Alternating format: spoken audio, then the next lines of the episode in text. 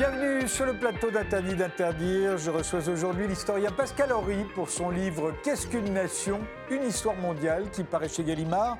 On croyait la nation moribonde ou périmée. Or, elle est, d'après Pascal Horry, plus vivante que jamais. Il n'y a rien de plus mondial que le national. Mais comment devient-on une nation? Par quel mystère? À quel moment? Et comment cessons-nous de l'être? C'est ce que nous allons voir avec lui. Et l'on commence, comme d'habitude, par notre époque Qu'est-ce qui caractérise ce début du XXIe siècle? Voici votre réponse en image, Pascal Horry. Elle vient d'apparaître derrière moi. Alors, cette image, c'est quoi? Bon, c'est une image d'humains, d'êtres humains. En l'espèce, ils sont japonais, mais c'est presque secondaire, enfin presque, masqués. Parce que cette évidence, pour moi, ça interroge plutôt le, proche avenir. Enfin, pour un historien, le proche avenir, c'est les 50 années qui viennent à peu près. C'est-à-dire que l'hypothèse que j'appelle parfois l'hypothèse noire est que je ne crois pas qu'avec des pandémies à répétition et avec la prophétie écologiste qui l'accompagne, parce que tout ça est lié à notre rapport à la nature, les démocraties libérales à la surface de la planète aillent vers plus de démocratie libérale. Je pense qu'elles iront de plus en plus vers des démocraties autoritaires. C'est mon hypothèse. Eh bien, commençons.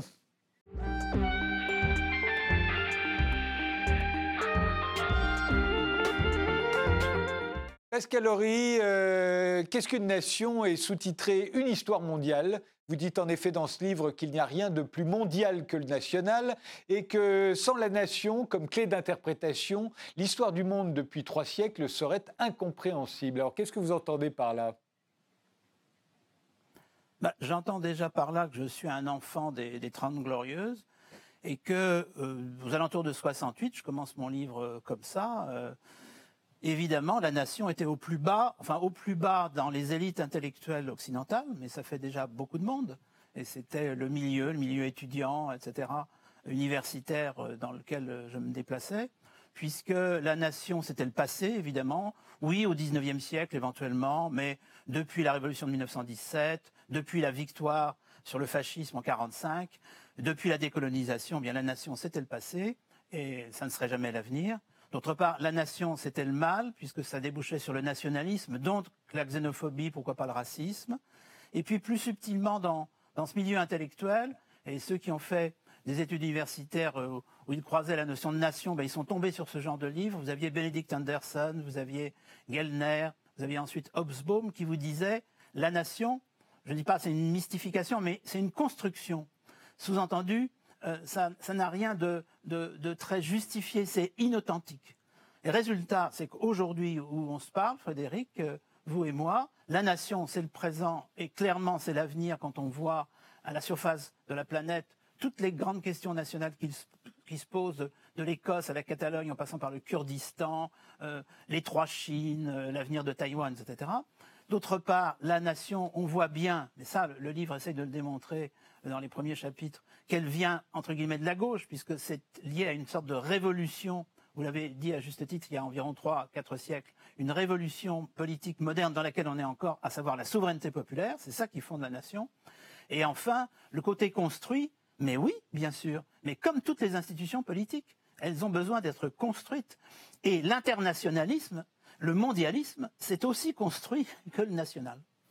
Mais on pourrait dire aussi que sans le, sans le, projet de dépassement de la nation qui était l'internationalisme, on ne pourrait pas comprendre le XXe ni même le XXIe siècle. C'est-à-dire que aussi bien le socialisme, le communisme, l'anarchisme, le libéralisme ont eu besoin de, l'internationalisme comme projet et l'ont encore pour un certain nombre d'entre eux.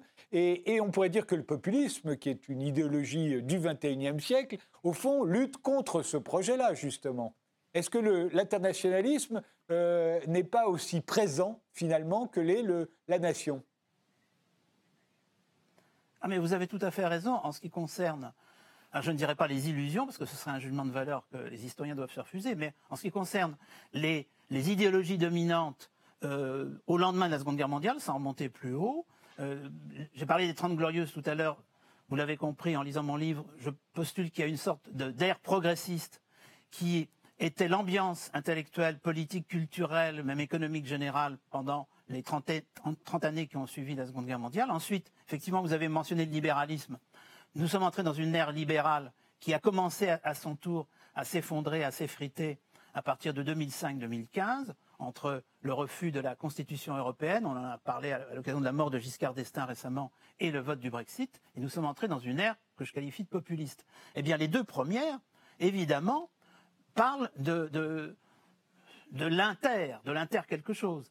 Et euh, d'une certaine façon, c'est l'épuisement de la solution internationaliste qui a soulevé des espoirs considérables, qui a mobilisé à partir de, disons, 1880 euh, avec le mouvement socialiste, puis évidemment la révolution russe de 1917, enfin celle d'octobre, parce qu'il faut quand même pas oublier, on oublie toujours celle de février.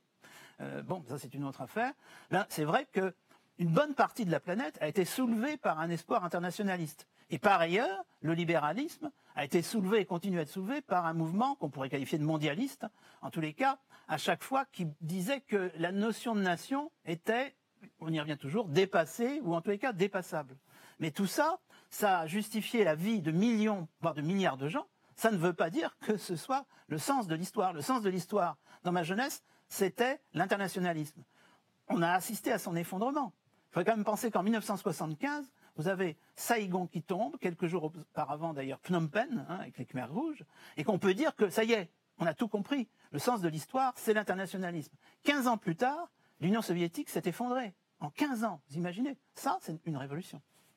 Alors, où s'invente euh, la nation? Euh, On a souvent dit, et Georges Duby notamment, que c'était, euh, en ce qui concerne la France, bien entendu, à la bataille de Bouvines. Mais comme on pense toujours que la nation est née en France et pas ailleurs, alors est-ce que c'est à la bataille de Bouvines, qui est là, représentée juste derrière moi, et qui est une des, des, pages glorieuses de notre roman national? Je dis glorieuse, non pas parce que glorieuse, parce que ce serait là que la nation serait née.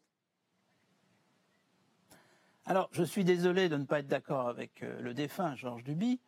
Bon, dans mon livre, vous l'avez vu, Frédéric, euh, je propose une autre histoire qui se noue quelque part entre le XVIe et le XVIIIe siècle, quand quelque chose qui est beaucoup plus ancien que Bouvines, qui remonte entre guillemets à la nuit des temps, qui est le peuple avec un petit p, c'est-à-dire une aventure historique qui fait qu'il y a, par exemple, aujourd'hui, à la surface de la Terre, c'est quand même étrange, quelque chose plutôt que rien. Par exemple, il y a des Estoniens à côté de Russes, à côté de Lettons, à côté de Lituaniens. Mais pourquoi y a-t-il donc des Estoniens? Bon, tout ça, c'est le résultat d'un processus historique et en fait très géographique, voire économique. Et ça, ça remonte effectivement souvent très, très loin. Vous imaginez bien que ce peuple, quand c'est le peuple chinois, ça se mesure par millénaires. Quand c'est d'ailleurs le peuple estonien, c'est très récent. Hein. Le mot est, esti, il n'apparaît qu'au XIXe siècle. Mais en tous les cas, tout ça, ça crée des identités culturelles, dont l'origine est d'ailleurs fondamentalement politique. Ça ne suffit pas à faire nation. Donc ça n'a rien à voir avec Bouvines. Ce qui a à voir avec la nation, c'est quand, quelque part, aux alentours du XVIe, XVIIe siècle, et en particulier quand se noue la révolution protestante, j'insiste beaucoup sur l'importance du protestantisme, ce n'est pas la seule, euh, pas le seul élément moteur, mais c'est quand même franchement le principal, et je le développe assez sur pas mal de pages. Il se crée une autre logique de souveraineté populaire, qui est d'ailleurs religieuse au départ. Tout ça s'adosse à la religion, et en général à la religion protestante, avec l'image du peuple juif, vous savez, euh, euh, le peuple anglais qui fait sa révolution en 1688, il n'arrête pas de se comparer au peuple hébreu. Hein. C'est un peu comme plus tard Nabucco de Verdi. Hein. On, voilà, on se retourne vers la Bible, on y trouve la libération, l'asservissement d'abord d'un peuple, à Babylone, puis sa libération, et on l'applique à soi-même. Et la révolution néerlandaise au XVIe siècle, c'est ça. Les Français ignorent souverainement, c'est le cas de le dire, la révolution néerlandaise, mais elle est fondatrice. Au XVIIe siècle, la révolution anglaise, qui a un siècle et un an d'avance sur la française, 1688. Ce que Mme Thatcher avait rappelé quand François Mitterrand a célébré le bicentenaire de la Révolution française. Elle a fait remarquer ironiquement que les Anglais avaient un siècle et un, an d'avance. Et la Révolution américaine, des années 1770-80, ce qui fait que la, française est importante, Frédéric, oui, mais elle n'arrive qu'en quatrième. Et les trois premières, vous l'aurez remarqué déjà, sont adossées à la religion. Elles ne sont pas contre la religion, elles sont avec, elles sont même, on dirait aujourd'hui, boostées par la religion, mais protestantes. Et quand la quatrième arrive, avec un héritage monarchique étatique considérable qui, donne le, style français encore euh, en ce moment où nous nous parlons, ben là, patatras, cette révolution française, elle se heurte à la religion parce que c'est la religion catholique. C'est un centralisme contre un autre. Donc effectivement, Bouvines là-dedans, non. Bouvines a été reconstitué par le 19e siècle qui a cherché euh, au Moyen Âge, pourquoi pas dans l'Antiquité avec Vercingétorix, et tous les peuples font la même chose, hein, bien entendu, qui a cherché des assises. Non, c'est un phénomène moderne, la nation, qui est, qui est lié à cette révolution, qui est la souveraineté populaire. Donc, euh, si je vous montre maintenant, autre page de notre roman national, la bataille de Valmy, là, au moment de la bataille de Valmy, il y a une nation. Vous êtes bien d'accord? Exactement. D'ailleurs, Goethe le remarque, il naît quelque chose. L'acte de baptême, qui n'est pas la même chose qu'une conception, vous le savez sans doute, Frédéric, hein, mais l'acte de baptême de la France, c'est juin 1789. Bon, c'est juin, pas, pas le 14 juillet. Le 14 juillet est très important, mais comme confirmation de juin. Quand en juin, les États généraux se transforment en Assemblée nationale, grâce d'ailleurs à une avant-garde qui vient plutôt du tiers-État, mais avec aussi des éléments du clergé et de la noblesse, peu importe les détails, et qui s'auto-proclame Assemblée nationale. Donc là, vous avez une autoproclamation de la nation. On peut dire, euh, oui, c'est purement symbolique, mais c'est ça. Les sociétés fonctionnent au symbole. Et à partir de ce moment-là, la, la, vie politique française ne sera plus jamais la même. Mais je le répète, nous avions été précédés, en particulier par les États-Unis. Parce que sur ce plan-là, déclaration des droits, proclamation d'une démocratie républicaine qui tienne, parce qu'il y a eu des tentatives en Corse ou ailleurs, mais qui n'ont pas tenu, eh bien, ce sont les États-Unis, ce n'est pas la France. Et d'ailleurs, les trois couleurs françaises, je le rappelle, viennent d'un héritage lointain des Pays-Bas, justement, mais elles sont passées par les États-Unis. Hein. Et, s'il y a aujourd'hui un tricolore français, c'est qu'il a été verticalisé. La Révolution française, elle a ajouté au tricolore de la révolution américaine, elle a ajouté la verticalisation. C'est pas négligeable, mais ça n'en fait pas une révolution aussi fondatrice qu'on le croit par ailleurs, à Cocorico, en France. Si, je résume votre livre, euh, euh, enfin votre, ce, qu'on vient de, ce que vous venez de nous dire, euh, Pascal Horry, c'est qu'en gros, on peut être patriote avant qu'il y ait une nation. Au fond, ce qu'on voit à Bouvines, c'est, on pourrait qualifier ça d'une sorte de patriotisme, un attachement à la communauté à laquelle on appartient, mais qu'il faut ajouter le serment du jeu de paume, on va dire, à la bataille de Bouvines pour que ça puisse donner euh, la, bataille de Valmy, qui, elle, est une véritablement manifestation de la nation. S'il n'y a pas le serment du jeu de paume, qui va donner les étagères, enfin, que, qui vont donner la, la, Constitution, la première, il ne peut pas y avoir de, de nation au moment de la bataille de Valmy. Vous avez tout compris, je vous mets au moins 18 sur 20, hein, Frédéric, ça, il n'y a aucun problème. c'est intéressant de revenir d'ailleurs sur la première étape, à savoir euh, qu'est-ce que c'est que ce peuple qui n'est pas encore une nation. Hein?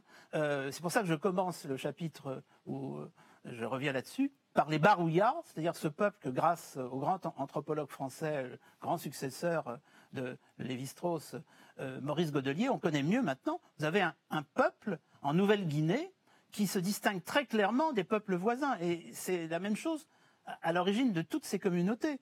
C'est-à-dire qu'il ne s'agit pas de justifier une sorte de, xénophobie, mais en revanche de constater qu'on se crée en se distinguant du voisin. Et les Barouillas, qui sont quelques milliers en Nouvelle-Guinée, ne se confondent absolument pas avec leurs voisins du nord, du sud, de l'est ou de l'ouest. Et qu'est-ce qui fonde cette identité? C'est d'abord le double système symbolique d'une langue qui peut être très proche de la langue du voisin, mais qui a quand même ses spécificités, et l'autre système symbolique qui s'appelle une religion. Mais entre parenthèses, religion, depuis la ce que j'appellerais la révolution chrétienne, on a l'impression que la religion, ça se définit par le dogme. Mais non, pas du tout. Une religion, ça se définit par les rituels. Donc les Barouillas et leurs voisins, ou, euh, ou les Estoniens et les Lettons, pourront avoir, à un certain moment, avant l'arrivée, par exemple, du protestantisme pour les, Lettons et les Estoniens, euh, auront des rites des rites spécifiques qui les distingueront des voisins. Et euh, tout ça, ça construit un patriotisme. Évidemment que ça vous amène à vous mobiliser pour empêcher le voisin de vous envahir, ou parfois pour envahir le, voisin. Mais ça, c'est toute l'histoire de l'Antiquité. C'est même l'histoire de la préhistoire, parce que la plupart des peuples, avec un petit p, avant la nation, ont disparu de la surface de la Terre. La plupart d'entre eux, on ne saura jamais leur nom parce qu'ils sont euh, liés à la préhistoire. Et même quand vous considérez ce qui se passe dans l'Antiquité au Moyen Âge, qu'est-ce qui reste Des Avars, qu'est-ce qui reste des Petchenègues, qu'est-ce qui reste des Suèves? Donc quantité de peuples disparaissent à la surface de la Terre. Je ne sais pas si le terme de génocide est anachronique, en tous les cas, ils sont rayés de la carte. Pas forcément par des massacres, hein, par euh, différentes configurations. Et ceux qui, de façon presque darwinienne, un peu comme des spermatozoïdes, arrivent jusqu'au bout, effectivement, quand ils rencontrent la souveraineté euh, nationale, là, on est vraiment dans notre histoire. Et regardez sous nos yeux, par exemple, qu'est-ce qui est en train de se passer? Ni vous ni moi ne le savons, ni d'ailleurs les gens sur le terrain, en Nouvelle-Calédonie. Peut-être qu'on est en train d'assister à la naissance d'une identité nationale néo-calédonienne, d'ailleurs assez compliquée, parce qu'il y, a deux communautés culturelles à peu près équilibrées en termes démographiques. Donc ça, ça promet des, jours compliqués à l'État-nation néo-calédonien. Mais il est possible qu'on assiste en ce moment à la naissance d'un État-nation néo-calédonien. Quand, on, on, assiste à la naissance d'une nation, quand ce qui était un attribut culturel devient un levier politique, dites Oui, tout à fait. C'est-à-dire qu'il se passe quelque chose d'important dans l'idée que désormais, c'est au nom du peuple souverain qu'on va pouvoir gouverner. Alors dans un premier temps, ça prend euh, par surprise les tenants des anciens systèmes. Les anciens systèmes qui étaient par exemple effectivement l'ancienne monarchie euh, française, mais c'était aussi par exemple l'Empire ottoman. Je, précise, vous l'avez dit en passant, que mon livre n'est pas du tout centré sur la France, même si la France joue son rôle parmi d'autres. Et par exemple, je, déploie euh, pas mal de pages pour montrer comment, c'est quand même très saisissant parce que c'est assez brutal malgré tout, c'est en moins d'une génération, on passe de l'Empire ottoman à la Turquie, à la notion de Turquie. L'Empire ottoman, c'est l'ancien régime. le, nom le dit bien, les descendants, les d'Osman ou Ottoman. C'est-à-dire que c'est dynastique. La souveraineté politique n'appartient pas au peuple, il n'y a pas de peuple ottoman, il y a des sujets, ils sont soumis, subjectus. Euh, aujourd'hui, vous avez quelques États à la surface de la Terre qui sont fondés sur ce système, ils sont très peu nombreux, mais il y en a un qui est très important, et son nom est le même, au fond, que dans son principe que le nom de l'Empire ottoman, c'est l'Arabie saoudite. On devrait quand même y réfléchir un petit peu plus. C'est pas du tout un nom d'État-nation. Ça, ça veut dire que vous avez une famille, un clan, un énorme clan, des dizaines de milliers de personnes, qui, d'une certaine façon, s'identifient à cet État, qui est paradoxalement un État assez moderne des années 30, mais qui en réalité est fondé, comme l'Empire ottoman, sur le principe dynastique. Et vous avez les jeunes Turcs, et les jeunes Turcs, quand j'avais découvert, il y a déjà pas mal d'années, puisque ce livre est le résultat de 40 ans de séminaires, réflexions, cours et tout ce que vous voulez, à la Sorbonne et ailleurs, quand j'avais découvert que le mouvement jeune turc, qui va nous donner Mustafa Kemal, qui est quand même un des hommes politiques les plus importants du XXe siècle, il faut quand même le rappeler en, permanence, au moment où on a une autre Turquie un peu, un peu néo-ottomane qui se constitue avec, Erdogan sous nos yeux, ou qui essaye de se constituer, eh bien, ce mouvement jeune turc qui va donner Mustafa Kemal, il est né dans la clandestinité à Istanbul le 14 juillet 1889. Il savait très bien ce qu'ils faisaient, les jeunes Turcs. C'est-à-dire que vous aviez un modèle qui, en l'espèce, était en effet la France, oui, bien sûr, et ils allaient l'appliquer à la Turquie. Et ce que j'avais dit à plusieurs reprises à mes étudiants, évidemment, je contribue à les traumatiser, c'est qu'une des preuves de l'entrée de la Turquie dans la modernité sous l'égide des jeunes Turcs, qui arrivent au pouvoir d'ailleurs avant Mustafa Kemal, hein, euh, en 1913 exactement, euh, c'était euh, tout ce qui avait conduit au génocide des Arméniens. Parce que dans l'ancien système, vous avez des sujets qui sont soumis à un despotisme. Et puis les communautés s'autorégulent entre elles. Il y a une communauté, la communauté sunnite, qui est plus importante que toutes les autres, mais quand même. Vous pouvez être grec, à partir du moment où vous ne vous révoltez pas contre le sultan, qui est par ailleurs calife, très bien. Tandis que dans le monde moderne, vous devez être turc. Et là, c'est égalitaire d'un point de vue, et c'est drôlement dangereux pour des gens qui sont grecs ou arméniens. Oui, voilà. C'est ça la modernité. On ne peut pas être gagnant sur tous les plans. Pour vous, Pascal Horry, euh, la réponse à qu'est-ce qu'une nation, la réponse c'est un État. Mais si je vous ai bien compris, on peut être un État sans être une nation. En revanche, on ne peut pas être une nation si on n'a pas d'État. C'est-à-dire que la nécessité de se donner comme projet un État est indispensable pour cristalliser un mouvement national. Alors parfois l'État existe déjà et il faut le transformer de l'intérieur. La monarchie française commence à se transformer, contrainte et forcée d'ailleurs, à tel point qu'on oublie en général que quand Louis XVI est renversé avant d'être guillotiné, c'est-à-dire en 1792, il est déjà roi des Français, depuis la nouvelle constitution de 91, comme le sera plus tard Louis-Philippe. C'est-à-dire que le principe de souveraineté a été subverti. Pour le reste, il est évident que tous les mouvements nationaux aspirent à un État. Et vous avez des États qui ne sont pas encore des nations, mais c'est, j'allais dire, secondaire.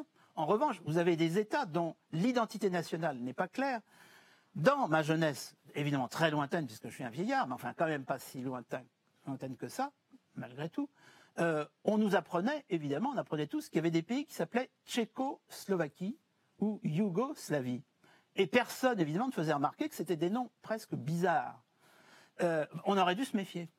On aurait dû se méfier. Parce que sous mes yeux, sous les yeux de ma génération, de la vôtre, Frédéric, on a vu se séparer en douceur, et se séparer quand même les Tchèques et les Slovaques, et se, se séparer pas du tout en douceur les différents peuples slaves du Sud, yougoslaves. Donc vous avez des États qui se révèlent euh, composites. Je termine mon livre sur des cas problématiques. Quel est l'avenir de la Belgique, par exemple? À l'inverse, quel est l'avenir de Taïwan, qui développe de plus en plus son identité? On voit bien au moment de la pandémie, il y a une, solution singapourienne, il y a une solution taïwanaise et une solution de Chine populaire assez différentes face à la pandémie. Donc vous avez des cultures nationales qui sont en train de se créer. Il n'en reste pas moins, pas moins que Taïwan n'est pas sûr de, son avenir. Et en revanche, on voit bien qu'à l'heure actuelle, au moment où nous parlons, un pays comme l'Écosse est plus avancé même qu'un pays comme la Catalogne vers un État-nation. Ça ne veut pas dire, je ne suis pas prophète, qu'il va y avoir un État-nation écossais, mais ça en prend peu à peu la forme. Il y a déjà un gouvernement à Édimbourg dirigé par des nationalistes, hein, ce qui est moins clair à Barcelone, encore moins clair en Corse, et, etc. Et je précise tout de suite, premièrement, que ce n'est pas un mouvement fatal. Je le dis clairement euh, dans le livre, à titre d'exemple. Je ne crois pas que les Ouïghours ou les Tibétains aient beaucoup d'avenir compte tenu du rapport de force démographique par rapport aux Han. C'est comme ça. Et c'est pas la première fois que ça se produit dans l'histoire. D'autre part, Renan, auquel je rends hommage évidemment, puisque mon livre reprend exprès le titre de sa fameuse conférence, Qu'est-ce qu'une nation? Renan lui-même, qu'on considère souvent quand on ne l'a pas lu comme un franchouillard nationaliste, ce qui n'est absolument pas le cas, dit Ah, mais ce qui est né mourra, les nations pourraient bien disparaître. Et d'ailleurs, dit-il, il écrit ça, il le prononce en 1882, sans doute, probablement, il dit probablement, la Confédération européenne les remplacera. Eh ben, moi, quand je lis ça aujourd'hui, en 2021, je me dis qu'il est beaucoup plus futuriste et optimiste que nous, parce que je pense qu'on est moins certain que la fameuse Confédération européenne va remplacer les nations. Donc, pour l'instant, nation. Est-ce qu'il y a des nations qui ont disparu? Pour vous euh, Des peuples qui ont disparu, vous l'avez dit, les Étrusques ont disparu, mais est-ce que des nations ont disparu? Bah, Les nations composites, euh, la Yougoslavie a clairement disparu comme nation. D'ailleurs, ce qui est dramatique, c'est que, euh, sans aller jusqu'à prononcer le mot de génocide évidemment, mais il y a des gens qui n'ont plus de terre, qui sont les Yougoslaves. Il n'y a plus de Yougoslaves, enfin il n'y a plus de terre pour un Yougoslave. Il faut choisir. Je ne sais pas ce qu'en pense le grand dessinateur Bilal, grand dessinateur français d'origine yougoslave, mais il n'y a plus de place pour les Yougoslaves, il n'y a plus de place pour les Tchécoslovaques. Oui, mais Donc, si l'on vous, si vous suit, c'était des, si l'on vous suit bien, c'était des États. Ça n'était pas des nations. C'était des États dans lesquels cohabitaient plusieurs nationalités, comme l'Empire le, le, austro-hongrois. Euh, mais des vraies nations, avec un État qui aurait disparu, c'est possible mais, mais, attendez, mais je, reviens quand même. La Tchécoslovaquie et la Yougoslavie étaient des États-nations modernes qui se fondaient sur la thèse qu'il y avait une nation des Slaves du Sud. Ça, ça ne s'est pas vérifié parce que, de toute façon, alors j'y tiens beaucoup, l'histoire est une science expérimentale. Ça peut paraître paradoxal. Sur le plan économique, sur le plan culturel d'ailleurs aussi, mais d'abord sur le plan politique, ce n'est jamais qu'une série d'expérimentations politiques. Il y a celle qui dure 72 jours, c'est la Commune de Paris. C'est une expérimentation. C'est parfait pour être un mythe, pour être une utopie. Il y en a qui, 12, qui durent 72 ans. C'est l'Union soviétique. Elle a duré 72 ans. C'est une expérimentation. Elle a fini, cette expérimentation. Donc, effectivement, vous avez un certain nombre d'expérimentations plurinationales qui ne tiennent pas. En revanche, je reviens souvent sur le cas suisse, qui est très intéressant, parce qu'à l'origine de ce qui est aujourd'hui non plus une confédération, mais une vraie fédération autour de Berne, mais, avec des, des, cantons qui sont en fait des entités relativement souveraines, on le voit bien tous les jours d'ailleurs. C'est la même chose aux États-Unis sur une base quand même différente. Au moment des élections présidentielles américaines, les Français découvraient brutalement que les États-Unis étaient des États unis. Ils auraient peut-être dû s'en rendre compte. Et que, par exemple, il y avait des grands électeurs au niveau des États. Et dire, mais c'est scandaleux, il aurait fallu euh, respecter le suffrage universel qui donnait 7 millions de voix de plus à Biden, ça c'est un raisonnement d'État centraliste français. C'est pas du tout un raisonnement façon États-Unis, effectivement, les Provinces-Unies l'ont précédé d'ailleurs, ou façon suisse. La Suisse, c'est tout à fait remarquable. Elle a plusieurs langues, elle a plusieurs religions, et son identité s'est renforcée au long des siècles. Donc, il n'est pas nécessaire de faire coller la langue ou la religion. Il faut en revanche que le projet politique national soit assez partagé pour qu'on continue à vivre ensemble. C'est ce que dit Renan, un plébiscite, traduisé en français moderne, un référendum de tous les jours.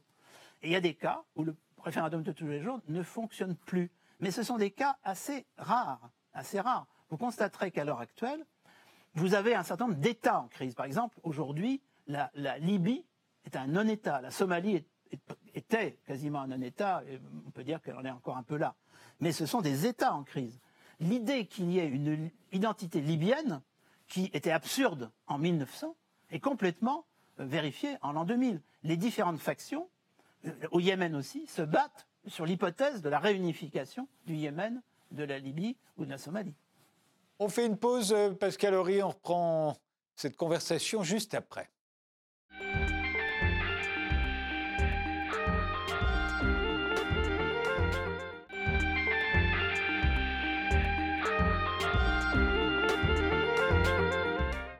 Pascal Horry, euh, quand on lit euh, Qu'est-ce qu'une nation, votre nouveau livre qui vient de paraître chez Gallimard, on comprend que pour vous, la nation a, une origine occidentale. C'est l'Occident qui l'a diffusée euh, progressivement au sein de toutes les autres sociétés humaines.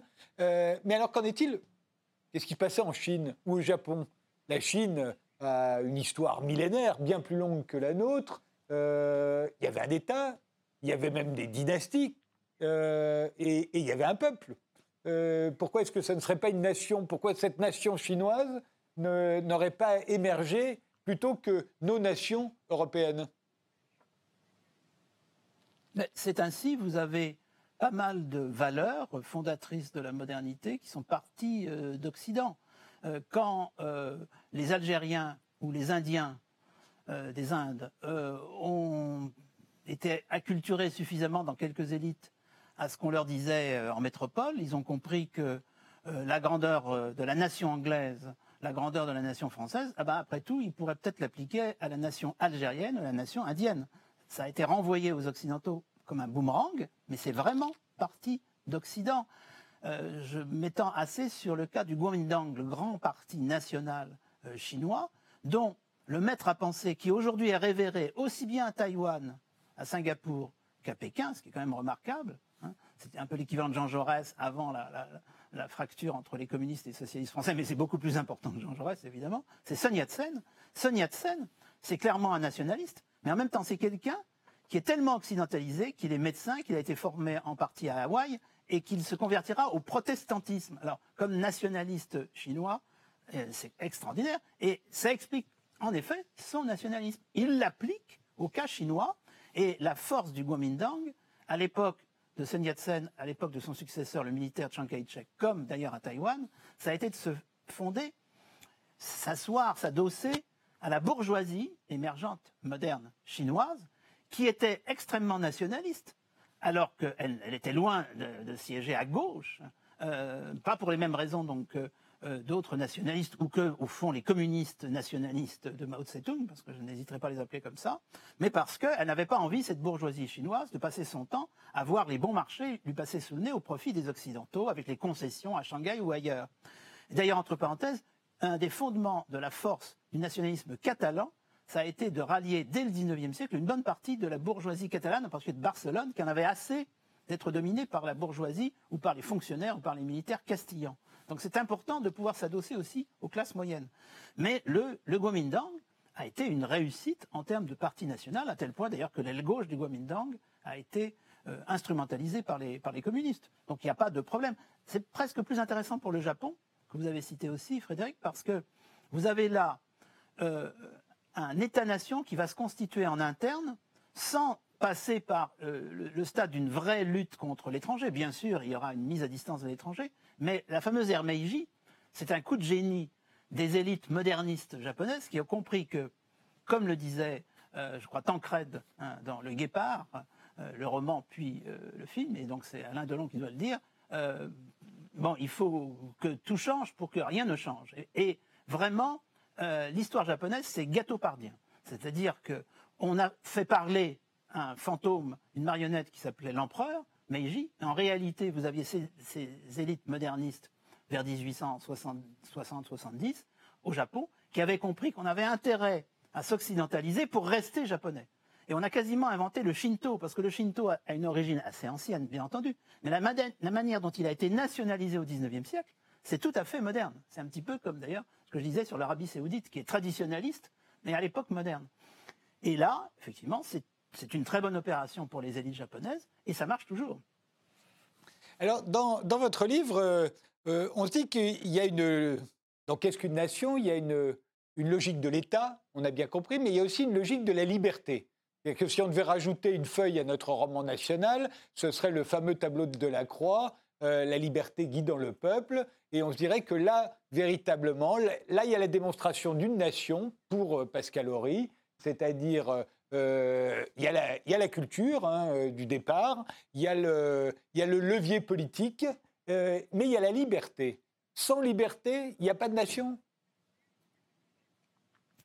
Oui, à partir du moment où on va au très fond du mouvement libéral, appelons-le libéral, il peut prendre des formes libertaires, mais il est fondamentalement libéral, qui remonte au moins au protestantisme, qui est incontestablement libéral dans ses racines, même s'il produit parfois des, formes très traditionnalistes, très autoritaires, en particulier la forme luthérienne, ou même en Afrique du Sud. Mais au total, le sacerdoce, universel de, Luther et de ses successeurs, c'est quelque chose qui magnifie l'individu dans un rapport direct au, souverain qui, lui, est, Dieu sans intermédiaire. Donc paradoxalement, ça libère un potentiel de liberté, justement, extraordinaire. D'ailleurs, c'est en Angleterre, l'Angleterre de la Révolution de 1888, que naît par exemple la presse moderne. Euh, la presse française, d'abord, elle a un peu de retard, et d'autre part, elle est complètement contrôlée par le pouvoir central. Les premiers journalistes au sens moderne du terme, ce sont des Anglais, ce ne sont pas des Français, etc. Et vous avez un mouvement libéral qui fait qu'au XIXe siècle, quand vous êtes national, vous êtes libéral. Quand vous êtes libéral, vous êtes national. Mais comme vous l'avez dit tout à l'heure, franchissons les, siècles, les décennies et les siècles. Aujourd'hui, d'une certaine façon, c'est le populisme qui récupère ça. C'est-à-dire que, incontestablement, euh, le peuple souverain, il affirme son autonomie paradoxalement en critiquant les élites. Donc il y a, plusieurs manières de, faire que le national ait un rapport avec le libéral la médiation, c'est bien sûr la démocratie, puisque souveraineté populaire, ça signifie démocratie. Mais, je l'ai dit tout à l'heure en commentant rapidement la photographie japonaise, pour moi, la démocratie, c'est cette souveraineté, ce n'est pas forcément la liberté. Prenez une loupe, vous ne trouverez pas dans la définition de la démocratie, vous ne trouverez pas un espace pour la liberté. C'est la, version libérale de la démocratie qui est libérale. Ça paraît un lieu commun, mais il faut quand même le rappeler. Et, la France devrait le savoir, puisqu'elle a inventé la démocratie autoritaire moderne, ça s'est appelé Napoléon Bonaparte. Et d'autre part, vous avez une forme totalitaire de la démocratie qui s'est appelée l'Union soviétique, la Chine populaire, etc. Hein. Donc, le libéral aujourd'hui, il n'accompagne que la modalité numéro un, bon, prédominante en, Europe par exemple, et ici et là dans certaines régions du monde. Au total, si vous voyez en termes démographiques, la démocratie libérale règne sur une minorité d'habitants de la planète en ce moment. Hein. Parce que si vous retirez, par exemple, rien que la Chine populaire, bon. Alors certes, l'Inde se rapprocherait de la démocratie libérale, qu'à un. Mais donc, vous avez la démocratie libérale, mais vous avez une démocratie autoritaire qui est encore de beaux jours devant elle, et une démocratie totalitaire, point d'interrogation. Alors, j'avais envie de vous poser la question de l'Allemagne. Parce que l'Allemagne, là, on a vraiment une nation euh, qui se vit comme telle, à travers euh, les vicissitudes de, son destin, certains diraient de ses démons. Ça fait toujours bien quand on parle de l'Allemagne de parler de ses démons. Mais voilà, euh, un peuple, un peuple, une langue, divisé en, principautés, euh, qui va finir par devenir l'Empire allemand en 1871 sous l'influence de Bismarck. Mais enfin, il manque encore les Autrichiens. Hitler ensuite va réussir, lui, à être le premier à rassembler tous les peuples de langue allemande. Euh, c'est le Troisième Reich, euh, c'est la première fois. Ça s'arrêtera très vite, heureusement, et puis l'Allemagne va être de nouveau divisée, à la fois entre l'Allemagne de l'Est, l'Allemagne de l'Ouest, l'Autriche, etc. etc. Euh, pour vous, à quel moment est-ce que l'Allemagne est véritablement une nation? Et, j'ajoute Ah qu'elle a été rarement, clé. pendant toute cette époque, elle a été rarement obsédée par la liberté d'ailleurs. Euh, mais c'est pas parce que le- la liberté ou le droit de vote ne l'intéressait pas qu'il n'y avait pas de souveraineté du peuple, hein, par ailleurs. Mais à quel moment pour vous est-ce que c'est une nation, l'Allemagne? Premier point, je nuancerais ce que vous venez de dire. Euh, L'image qu'on a en France, à juste titre, vers 1840, a fortiori après la Révolution de 48, est, celle d'une avant-garde, en tous les cas en Allemagne, qui est clairement libérale. hein. Et euh, la France n'a pas, à ce moment-là, de leçon de libéralisme à donner à l'Allemagne. C'est vrai qu'ensuite, la, manière dont Bismarck et évidemment Hitler vont interpréter le national allemand, mais dans les deux cas, c'est une interprétation du national, là, on ne peut pas les qualifier de libéral, surtout la seconde. Bien. Euh, au moment de la Révolution française, les élites, euh, regardez les, les Schiller et les autres, les élites euh, allemandes sont euh, libérales et de plus en plus nationales. Et ça va se retourner contre la France, un petit peu comme l'Espagne occupée euh, par Napoléon. C'est-à-dire qu'on a le phénomène qui annonce euh, les, mouvements de libération nationale de la décolonisation, c'est-à-dire qu'on retourne contre ici la France euh, cette fameuse référence à la nation. Et l'Allemagne le comprend très bien parce qu'elle a un destin qui est l'inverse de la France depuis des siècles. C'est-à-dire qu'au départ, c'est un empire qui peu à peu se fragmente, tandis que la France, c'est presque rien du tout à l'époque du Capet, et peu à peu, ça se dilate. Bon. Donc il y, a- un moment où il y a le chiasme, d'ailleurs, on voit bien que c'est l'Allemagne qui est en crise. Elle trouve une solution à sa crise identitaire, c'est le cas de le dire, en affirmant qu'il y a une nation allemande fondée sur la langue. Et pourquoi, Frédéric, fondée sur la langue? Par langue? Parce que depuis le XVIe siècle, elle est fracturée sur le plan religieux. Donc elle ne peut pas mettre en avant la religion. C'est très différent du cas de la Pologne, qui n'est pas obsédée, contrairement à ce qu'on croit, par le rapport au catholicisme, jusqu'à ce qu'elle tombe sous le coup des Russes, des Autrichiens et des Prussiens. Et là, qu'est-ce qui reste, puisque l'aristocratie polonaise est à plusieurs reprises écrasée par la répression, en particulier la répression russe euh, Qu'est-ce qui se passe, puisque la monarchie euh, polonaise était devenue fantomatique depuis déjà deux siècles et demi? Eh bien, il reste l'Église catholique. Et puis quand le communisme s'instaure en Pologne, évidemment, les églises sont pleines. Donc on voit bien comment la religion devient une ressource pour les Polonais. Mais pour les Allemands, ça ne peut pas être la religion. C'est absolument impossible. Euh, vous ne pouvez pas jouer la carte du catholicisme. Bismarck, d'ailleurs, va trébucher en laissant entendre qu'après tout, le catholicisme, ce serait le mal. Et ce serait fatal à l'unité allemande. Donc c'est la langue. D'où Hitler, puisque effectivement, euh, comme le disait euh, en plaisantant les, les Allemands à l'égard des Autrichiens, les Autrichiens sont extraordinaires, ils ont fini par faire croire au monde que Beethoven était autrichien et que Hitler était allemand. Bon, ben non, Hitler, il est autrichien. Et ça explique euh, fondamentalement, fondamentalement d'ailleurs, le, sinon le nazisme, quoique un peu, en tous les cas, certainement, Hitler. Et ils ont échoué. Les nazis ont échoué. C'est toujours la même chose. Ça se termine comment, tout ça? Ça se termine par l'échec de 45. Donc l'Autriche retrouve ses vertus de Osterreich. Euh, en, revanche, en, ce moment, l'Autriche est dans une situation intermédiaire face, par exemple, à la Hongrie, tout à fait intéressante, parce que ça rejoue des schémas anciens, y compris dans la manière dont la Hongrie instrumentalise le danger turc actuellement, enfin, parce qu'elle a été soumise aux Ottomans. Bon, l'histoire, toujours l'histoire, hein, comme en- pour ce qui est de la Yougoslavie.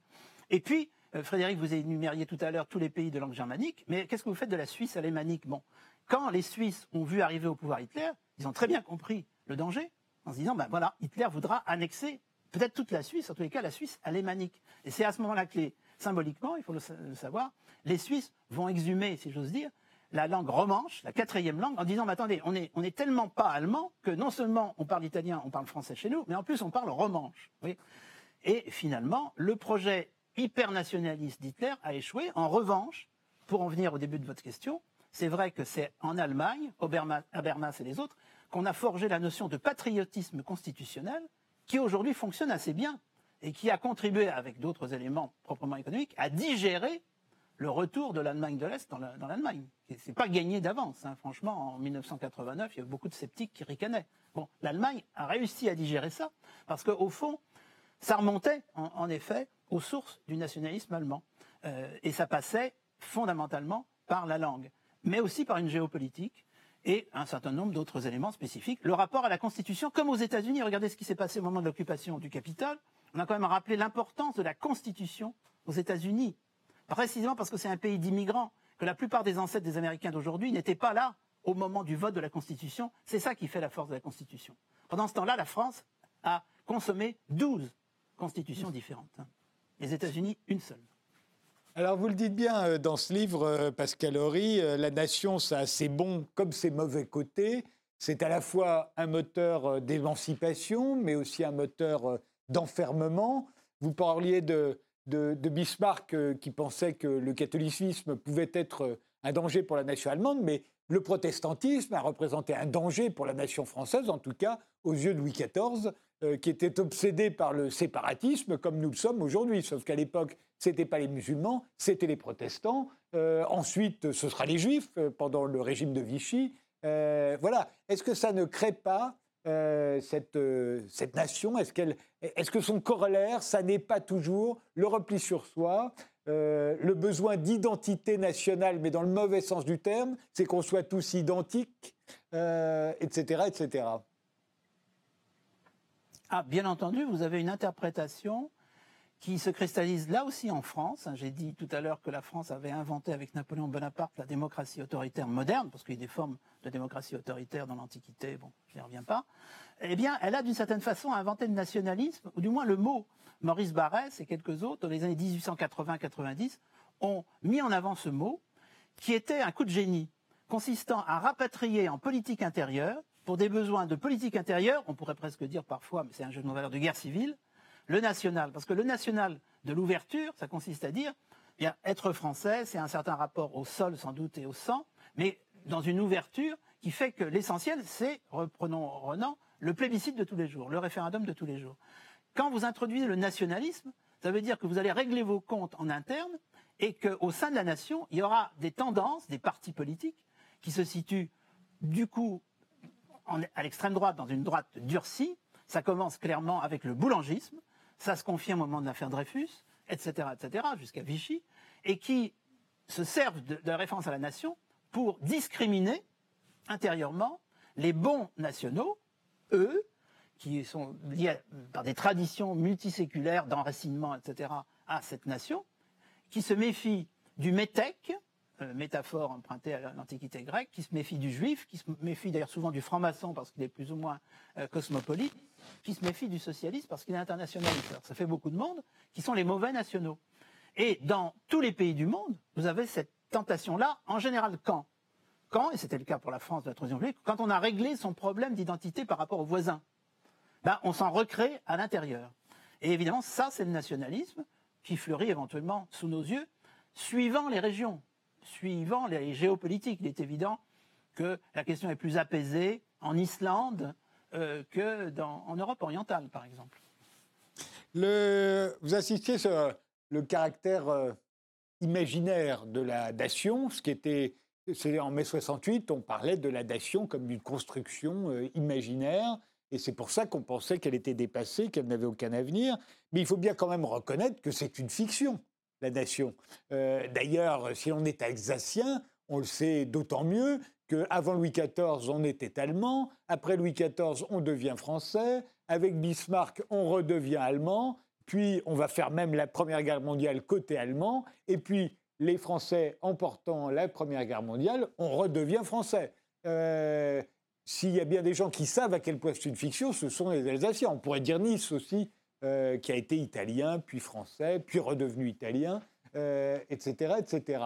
Euh, on peut pas nier le côté fictif de la nation. son côté, c'est une construction. certains diront, c'est une mystification. Alors, j'ai déjà laissé entendre que ce type de raisonnement s'est effondré là aussi depuis une cinquantaine d'années. Première remarque sur les Alsaciens c'est une grande différence d'être ballotté entre Louis XIV et les princes allemands, avant qu'on ait inventé la nation, et de se retrouver en 1871 séparé de la nation française sans référendum. Vous savez bien que le grand argument des Français, c'est on n'a pas consulté les Alsaciens mosellans. On ne va pas rentrer dans le détail parce que du coup, on ne les consultera pas en 1918, d'ailleurs, quand ils reviennent en France. Mais vous voyez bien qu'on n'est plus sur la même planète. Donc, non. La question, c'est de savoir comment on se place en tant qu'individu par rapport à une construction qui, vient nous dire, mais vous êtes un des éléments constitutifs de cette construction, ce qui n'est pas du tout le cas des anciens régimes. Donc déjà, vous avez cette révolution. Deuxièmement, le côté fictif. Mais Cornelius Castoriadis et bien d'autres ont rappelé que les sociétés humaines, mais attendez, les sociétés nationales, mais aussi les sociétés internationales, tout ce, tout ce qui peut être critique à l'égard du national, je signale, se retourne contre l'international. C'est fictionnel, ce n'est pas fictif. C'est-à-dire qu'on se raconte une histoire parce que nous tenons grâce à ces histoires. Ça s'appelle un mythe, le mythos par rapport au logos. Le logos se présente comme un discours rationnel. C'est jamais le discours rationnel qui fait, tenir une société. Mais jamais, mais jamais, jamais dans vos rêves, non. En revanche, le récit, oui, le récit qui passe éventuellement par euh, l'école, par les médias, par tout ce que vous voulez, et évidemment sous nos yeux en ce moment. Euh, il suffit de, moi, j'ai eu l'occasion d'aller en Asie centrale deux ou trois fois. Euh, bah, il est clair qu'on voit naître des États-nations qui sont assez largement d'origine soviétique et qui maintenant, allez, en Ouzbékistan, vous verrez Tamerlan partout. Tamerlan pour les Ouzbeks, euh, standard, pour évidemment l'État ouzbek, c'est à la fois Vercingétorix, Louis XIV, etc. Euh, les Ouzbeks sont très contents qu'un savant persan, euh, à une époque où il n'y a pas de nation ouzbek, évidemment, ait inventé, paraît-il, les algorithmes. Donc, évidemment, l'algorithme est ouzbek. Et c'est-à-dire qu'ils font ce que nous avons fait, nous, au 19e. Et c'est comme ça ça fonctionne mieux que l'ONU. L'ONU, qui d'ailleurs n'est pas une organisation des Nations Unies, qui est une organisation d'État, hein, entre parenthèses. Mais l'internationalisme est beaucoup plus en crise aujourd'hui que le nationalisme. Ça, c'est tout à fait clair. Donc, fiction partout, mais réussite inégale. Euh, Pascal Horry, euh, dans la Déclaration des droits de l'homme, euh, il y, a, un, droit que malheureusement aucune nation ne respecte, c'est le droit d'aller s'installer où l'on veut. Et, c'est vrai que depuis que depuis la, crise du coronavirus, depuis que les aéroports sont fermés, depuis que les frontières sont fermées, que les avions ne décollent plus, l'idée de pouvoir aller s'installer où on veut est de plus en plus, je trouve, moi en tout cas pour moi, elle est de plus en plus tentante. Et je me dis, j'aimerais bien être ailleurs, peut-être là où il n'y aurait pas les mêmes règles, pas les mêmes interdictions, euh, où il n'y aurait peut-être pas de maladie. Ce serait formidable. Or, on ne peut pas. Euh, on ne peut pas. C'est la nation qui s'y oppose. Et comme euh, vous l'avez dit, la nation est partout. Elle a triomphé. ça n'est pas prêt de s'en changer. Mais on est partout enfermé, au fond. Alors, il est clair que dans votre cas, vous pensez que là-bas, l'herbe est plus verte. Mais vous avez tout à fait le droit. au fond, c'est d'abord une logique d'État. Parce que ce qui a triomphé, c'est la nation, mais comme support d'un État. Et l'État, il définit par exemple des frontières avec des conditions d'accès. Prenez le cas récurrent, obsessionnel dans beaucoup de pays, mais en particulier dans la France, des migrations, des migrants, etc. Il faut toujours marcher sur deux jambes. Qu'il s'agisse de l'État-nation ou de ce qui a précédé donc l'État euh, pré-national, vous avez deux phénomènes dont il faut tenir compte en même temps, comme dirait l'autre. Premièrement, la migration, c'est une loi historique qui commence avec les végétaux, qui se poursuit avec les animaux et avec les êtres humains, depuis, entre guillemets, la nuit des temps, plus ou moins rapide, accéléré ces derniers temps, brutalement ralenti par la pandémie, c'est-à-dire tout à fait intéressant, c'est une expérience de laboratoire gigantesque, là, universelle, la pandémie. Mais par ailleurs, la deuxième jambe sur laquelle nous marchons, c'est que toutes les communautés, sans exception, à toutes les époques et avant la nation même, ont posé des règles à l'accès de l'étranger et à son installation. Il n'y a, pas d'exception. Il y a toujours eu des règles. Alors après, on peut discuter des règles, bien entendu. Et euh, clairement, les nations qui ont été les plus dynamiques au 18e, surtout 19e et encore plus 20e, alors que, sera le 21e Je ne sais pas s'il poursuivra sur cette voie. C'est pas sûr d'ailleurs. Ce serait une erreur de penser qu'il y aura simplement la poursuite des, courbes du 20e. Mais au 20e, vous avez un triomphe des nations accueillantes. La France, par exemple, est un pays d'immigration. Euh, l'Allemagne, dont on a beaucoup parlé, a été longtemps un pays d'émigration. On quittait l'Allemagne, on quittait l'Espagne, on quittait l'Italie, on quittait l'Irlande. Maintenant, c'est vrai que l'Allemagne est en train de découvrir qu'elle devient un pays d'immigration. Ça peut changer de regard. Mais il n'en reste pas moins que les nations qui, au XXe siècle, hein, je suis prudent, au XXe siècle, se sont plutôt épanouies, sont des nations qui ont été accueillantes à, l'immigrant. Euh, c'est toute l'histoire de l'intégration en France. Euh, qui a, dans l'ensemble, bien fonctionné, très clairement. On verra si le XXIe siècle poursuivra sur cette ère. En tout cas, et ça pourrait être la conclusion, euh, c'est la nation, c'est la construction politique la plus durable, au fond. Il n'y a pas mieux. Ah, sur, la, sur, la, période moderne, incontestablement, elle a eu la peau de l'internationalisme, au moins provisoirement, parce que je ne suis pas prophète. Hein. Je ne suis qu'un pauvre historien, vous le savez. Euh, et, maintenant, alors que vous avez euh, fait ce livre-là, sur quoi allez-vous travailler, euh, Pascal Horry? Parce que quand on vous lit, on comprend bien que ça fait très longtemps que, que vous le pensez, ce livre-là. Bah, disons que j'écris des livres que souvent je prépare pendant 30 ou 40 ans. Et je prépare depuis 30 ou 40 ans une certaine suite à ça, puisque vous l'avez vu, il y a un grand chapitre sur l'importance du symbolique. Et je reviens sur le fait que les sociétés modernes, mais ça vaut aussi bien pour les États que pour les entreprises ou les Jeux olympiques, ont besoin de symbolique, elles ont besoin d'emblèmes, de monuments et de rituels. C'est le titre provisoire de mon livre, Emblèmes, monuments, rituels. Et, elles ont besoin de fables aussi. Au fond, on préfère les fables à la réalité. Mais qu'est-ce que c'est que la réalité hein? Il y, a, un vaste, vaste problème. Qu'est-ce que c'est que la vérité? Ça, c'est Ponce Pilate, malheureusement, qui a cette phrase dans les évangiles, vous savez. Qu'est-ce que la vérité? Mais... Vaste problème. Mais on, croit toujours que les historiens sont là pour nous raconter la réalité. Mais au fond, l'histoire, c'est jamais qu'un discours sur le réel, un de plus. Oui, mais c'est un discours qui se présente comme documenté. Donc, euh, ce qui est intéressant avec les historiens, c'est qu'ils sortent de leur poche euh, leurs cartes. Ils disent, voyez, voilà mes cartes, vous, pouvez évidemment réinterpréter ce que je dis. Donc, euh, j'attends qu'on réinterprète ce que je dis, mais j'espère que euh, ça, prendra 50 ans. Qu'est-ce qu'une nation Une histoire mondiale, c'est signé Pascal Horry et ça vient de paraître chez Gallimard. Je vous remercie de nous avoir suivis et rendez-vous au prochain numéro.